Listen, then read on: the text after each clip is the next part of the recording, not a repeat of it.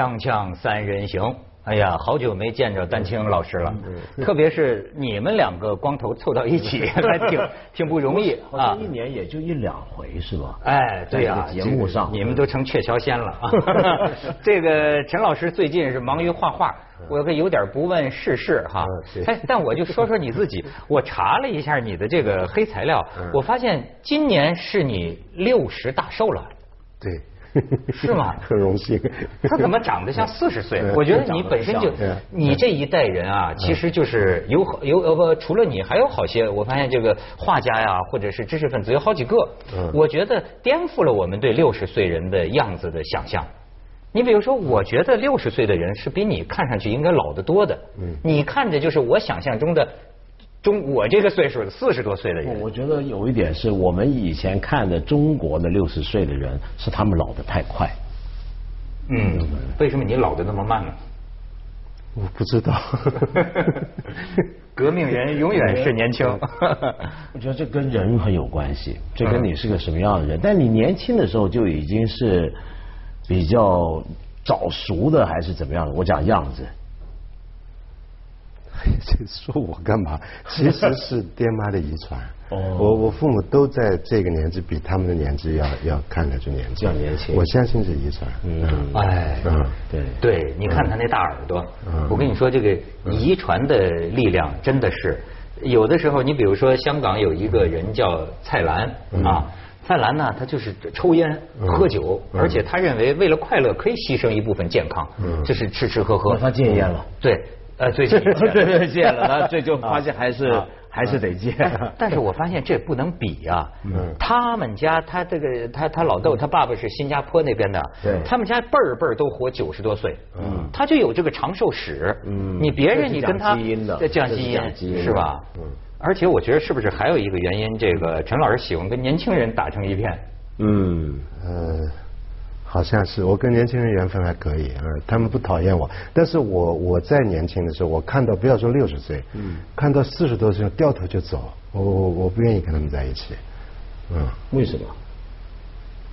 讨厌嘛，这也讲不拢嘛，就是，所以我现在看到年轻人这个，我我蛮识相的，就是如果 稍微时间长点，我就我就走了，因为他们在烦，又不好意思讲，哎。嗯，最近我听那个毕峰跟我说，你在哪儿还爆了个粗，爆了个粗，就是说他在一个演讲的现场啊，有个同学就是好像问他，就说陈老师，你给我们今天的这个年轻人什么忠告吗？嗯 然后你就大骂当场是吗？我不知道，我忘记了。啊不是，他们总是要给个忠告，真是讨厌。考试还没考够，还要一个忠告。嗯，我我我反正年轻的时候，我最讨厌一个大人，就是一副教训的样子，然后满口真理，就这样。我最讨厌，从小就讨厌。哎，但是呢，嗯呃，今天咱还可以提一个年轻人，一美国的年轻人。哎，你觉得这年轻人他这 这个斯诺登啊，这个斯诺登，你你你听说了吧？嗯嗯，你说蛮蛮好干的一个青年。嗯，啊，他首先觉得样子好看啊，长得挺俊的是吧？斯文的哎啊嗯，哎，但你觉得他算是这个八零后啊哎？这个斯诺登啊，是我都知道他生日刚过了三十岁的这个生日嗯，嗯就从香港82从从啊83年从从香港走之前呢嗯，在香港跟几个律师那天过生日，说你看我一看他过生日吃什么嗯，我就想到他实际上是个青年。嗯。为什么？他过生日？就是他说他最喜欢吃的那个炸鸡和那个披萨，嗯。然后喝他最爱喝的百事可乐，嗯。然后这这他觉得很高兴，就给他过了一个生日。嗯。啊，我一想到这就是一个八零后，这个小伙子，谁谁谁给他过生日？香港有的几个四个律师，啊。他找了一些律师嘛。就因为他现在这问题非常是华人律师。华人，其中有一个何俊仁嘛，对，香港何俊是立法会的。香港的民主党的主席嘛，哦是一个立法会议员。哦哦那他在香港等于是比较很多美国人都知道的一个人，嗯因为香港不是很多这种民主党派嘛。哦那他是其中一个比较大的传统一点的一个党派的主席，也是个律师。那这个斯诺登在香港呢，我想大概就找了不少像他们这种的这些律师来跟他聊。哎，很神秘啊！就是说，因为美国反对你不引渡回美国嘛，嗯然后呢，这个后来何俊仁就讲，嗯说有一个中间人嗯很神秘，打电话，嗯跟他说，斯诺登可以安全离开香港，就允许他走。可是你想，这几个律师说你是代表哪头的呀？嗯。然后呢，就打电话给港府，说这个人这个声音是什么意思？嗯。港府说无话可说。嗯。那到底走还是不走呢？嗯。哎，最后就有个律师陪着他。嗯。反正就到香港机场上飞机就走了。嗯，走了，而且这这这个这个还挺神的。后来不是到了这个莫莫俄俄罗斯那个机场吗？嗯，都说要搭第二天的飞机飞古巴。嗯，结果我觉得最可乐的就是他办了登机手续了，记者都查到，结果记者就上飞机买了票嘛。结果直到飞机起飞关门了，嗯，他发现他这座位空的，一直空的。嗯，然后这个记者才发现，整一个飞机的人都是同行，都是记者，全是这帮记者，过几百个记者。都搭飞机，然后每个人都想了十几个小时，慢慢做采访，对然后全个飞机的人都恨死了。没反过来就好像反而是一直在报他这个事儿的是英国卫报的。英国卫报，他们没买到机票，他们就在台底下看着飞机走了，很庆幸。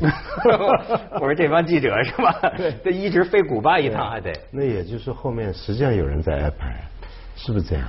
嗯嗯嗯，是。我觉得是，我觉得是，对。哎，但是你觉得这个呃小孩这个这个年轻人，让你想到什么？让我想到我年轻的时候看到的电影。嗯。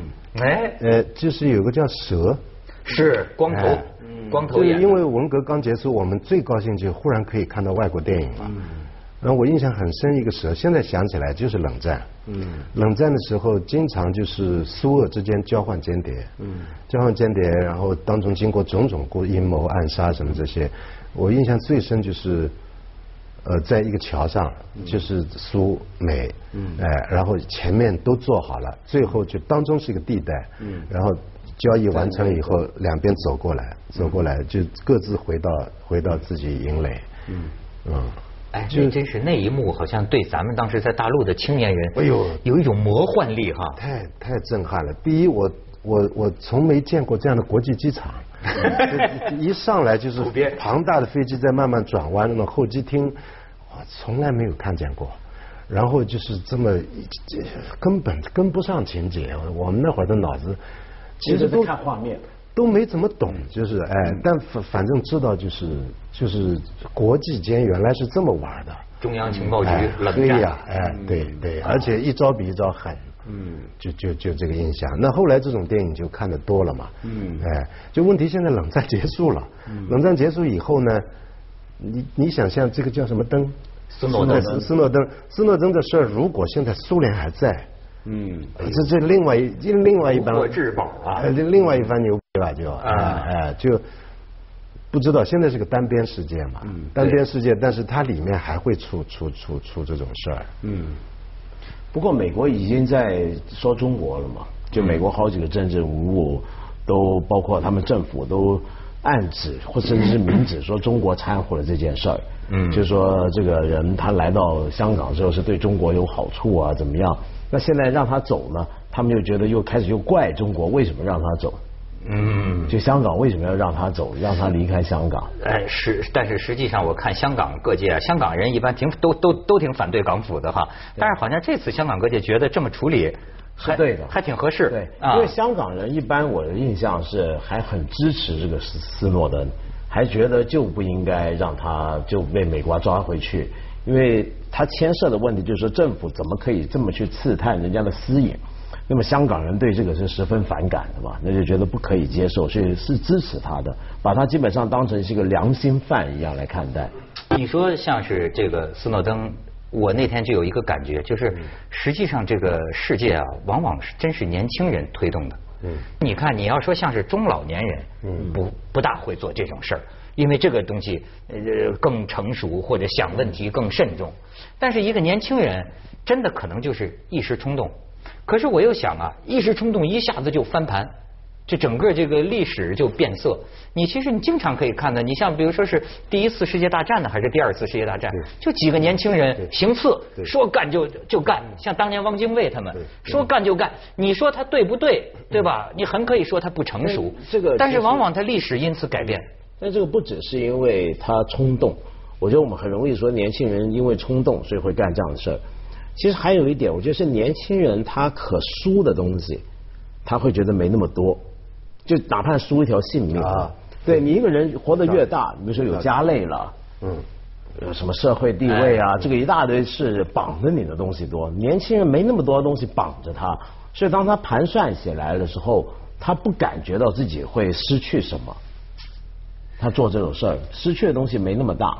但是反过来呢，我常常在想，假如今天中国出了一个斯诺登，那会怎么样？就或者中国大概也当然不会有，因为我们年轻人想的东西都比较多。现在，但是我还有个联想，因为我总是大概跟我的视觉有关系，就是它跟今天的电子媒介很有关系。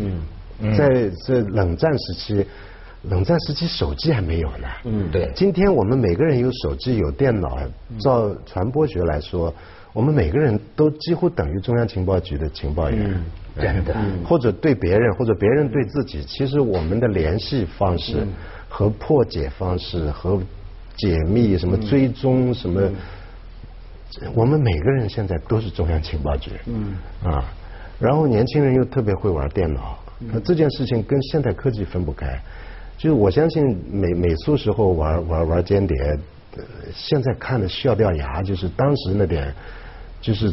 测探测探工具和带带来的后果跟今天没法比，嗯。呀，所以我相信他活在正好这个口上，年纪又这么轻，他能够用现代媒介，就是发现这个秘密，然后立刻传出这个秘密，同时他一个人可以这样到全世界跑，逃，哎，当然我不知道后面有谁在帮他，嗯，哎，嗯，再一个当然我相信，我相信全世界都蛮。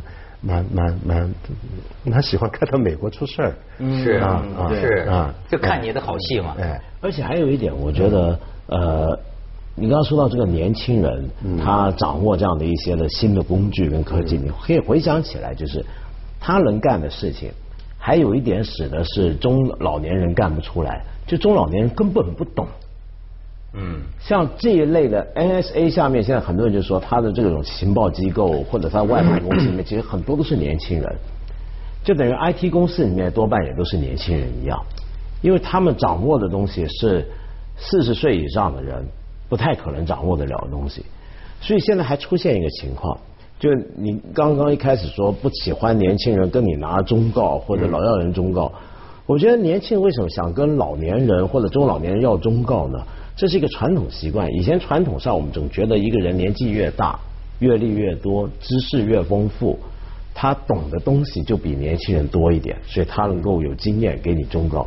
但现在这个世界完全相反，完全相反，完全相反。跟以前以前完全不同。以前叫长老，长老，长老就是一个社会里面最有智慧的人。嗯今天恰恰相反，越老越呆，这年轻人搞什么他都不懂。就今天这个世界是掌握在这些懂像斯诺登这种人的手上的，是我们我们是是落伍的，还是跟科技有点关系？对啊，就是。就政治永远是中老年人的世界，但是今天是一个这个高科技世界，嗯，高科技事情，我们所有人爷爷玩不过儿子，儿子玩不过这这这个这个孙子，嗯，一个新机器到他手里，一家人最会玩的肯定是年纪最小的那一个。嗯，所以其实我们认真想想，现在在推动世界前进的，就是这些技术，而这些技术全部在年轻人手里，而且它的更新你根本跟不上。不要说政治，就学术、文化、科技，我相信，反正中年以上人现在看到年轻人都得当心一点。没错，哎，就一不留神，他这一个新的东西出来，他最早破解，他最早会死了已经，哎，然后这个时候就工具和人的关系就会。就从来都是这样，就尤其工业革命以来，就工具和人的关系就不不不断的在在在在在往上跳，就你你根本根本跟不上。到现在可能到了一个，反正斯诺登这个事情蛮蛮蛮典型的，我觉得。但是 你说，难道就没有这个不变的东西吗？有。你比如说，工具一直在变化。你看，我有一个经验呢，反倒是什么呢？就是你看，我觉得。我一般的就是喜欢还喜欢交往，就是就像你这个年龄的，比我大十岁是二十岁的朋友。哎，我倒觉得你说我年轻的时候，我真觉得我傻乎乎的。但是问题就是不是别人安排给我的老师，是我自己去找比我年长的人。我经常觉得他们确实给了我非常多的方向，就是对我很有好处，就是听呃不不说忠告吧，你经常跟他们玩儿，嗯，哎，我觉得对我真是有营养。如果没有这些个年长者啊，就我自己找的这些个朋友啊，我觉得我这辈子不会这么多精彩的内容。对，我懂你意思，但是看是什么范围。比如说，我也是一个老跟比我大的人在一起，而且关系还特别好的人，但是如果你谈现在讲这种政治啊。比如说，专讲政治这个领域来讲，我们传统上都觉得政治当然是年纪越大人越老奸巨猾，他的人脉也广，政治资源比你丰厚，你跟他玩，他把你玩死。但是能够把那个引爆点点燃了，把东西一下子啪干掉的，就是这些年轻人。他因为他能够在一些这些中老年人完全想不到的、不懂的领域里面爆一个什么东西出来嘛。所以我还是想说，是一部分是输给传媒，嗯，哎，然后传媒是在年轻人手里，哎，嗯嗯嗯，是不是会有一种就是过时的感觉？因为我还是那天在哪儿看见你说的一个，就是说关于考美术的，考美术，哎，我就注意到你在这个艺术观点上好像有这么一个看法，就是你会觉得就是说。说考速写，考素描，考什么？他说这些都是这些老家伙，因为一直他们会这个，这是他们的经验，所以他们要考。他的意思是说，今天的年轻人那都玩什么了？都玩多媒体了，玩玩手机，玩电脑。对呀。那么他们难道哎？但是我幼儿园就会用手机了。你的意思，他美术以后不用笔画了？早就不该这样了。最新的绘画是用用用用用 digital 在画画，这三十年前就已经这样了。绝对是这样的，绘画是手工艺啊，太古老的一个行业，比文字都要古老。你今天还在考画画，我到了清美一直在说不要再招这么多画画的学生了，干嘛？啊，哎，这都颠覆我的印象。难道将来美院出来的？自己拿笔都不会画画，只会拿电脑画。全世界差不多已经这样，只有中国有这么多美术学生。哎，那那个弗洛伊德呢？就是就是那个那个今天活着那个画家弗洛伊德，他画的那个。世界上总得有几个堂吉诃德嘛，啊，就是世界有这个余裕，就是还让一小群人，他果然有天才，他又是那那那个那个年代过来的，你让他画，他画到死，由他去，也可以尊敬他。但是你不能叫这么多年轻人一波波生出来的八零后、九零后、一零后。还像我们那会儿在那画画，你画了干嘛？谁要你的画？你要做图纸，你要你要表达这个世界，电影、手机，什么什么都比你。人类无非就想要个图像。过去因为太奢侈嘛，这个呃又太可怜，就是没没没有照相机，所以愣就画。哎，皇帝的肖像，什么平民的肖像，一路下来，但都要靠手画。所以为什么摄影机出来以后，这绘画就开始慢慢慢慢，这绘画这个功能了。任何艺术都有功能，我不太同意总是强调一个艺术的欣赏功能，嗯什么精神作用，其实都是派用处的。从前绘画都是派用处，一直到十九世纪，绘画没什么用啊，就是欣赏，然后换钱，就这样。二十世纪有哪件事情要靠画张画出来啊？嗯嗯嗯嗯嗯嗯。那你说这个艺术的标准、美的标准，没有一个永永恒标准吗？你比如说蒙娜丽莎，他不是很像老年人说的话。对啊，老跟你们在一块儿。是这样，我跟你说，咱们还是回到这这哥们儿，就美国尤其是这样，美国就是个青年的国家。嗯。这不不要说传媒发发达到这个地步，一路过来，美国什么十几岁孩子开飞机，嗯，然后十几岁孩孩孩子就自己成立公司，嗯。你永远会听到这样的事情，嗯，它文化它就是个青少年文化，嗯，所以它整个美国文化，它它会它会出现一个种，我我我我总觉得就种是在的，就是某种国家就这种种特别多，嗯。我想全世界没有哪个国家像美国一样，就是就开发一个年轻人的智力和胆量和冒险啊，和老子做出去再说，哎，就是因为。说我为什么痛恨这个教育制度？就是他假定一个孩子必须循序渐进，从十几岁到二十几岁，必须读完这些书，你才是个有用的人，才有知识。不扯淡的事情。人人类有些就是就特异的人，很早很早他什么都会了，你都不知道他怎么会的。嗯，我相信只有美国和一部分欧洲国家，哎，就这些先进国家，哎，小孩子很早就就就做一些。只有大人才能做的事情，嗯，而且还能做得好，他就做出来了。像像像什么灯这个事儿，不就做出来了吗？嗯，你拿他怎么办？对，干了就干了，反正就是呃，世界因此而改变。哎，他就是哎。而且反过来，他们是中老年人，有有成就之后，他们的成就要是再想往前一步，他们要靠年轻人。那他们能够提供的是给年轻人机会，让这个机会也是对他们给他们自己的机会，他才能成功。比如说举个例子，你今天中国那么都在都在谈乔布斯、乔布斯什么的，你回看乔布斯、比尔盖茨他们那一代人，他们就是年轻人。就是个车房里自己弄弄，这事儿就起来了。退学的学生，多年轻的人，谁看得起他？打出来一片天下。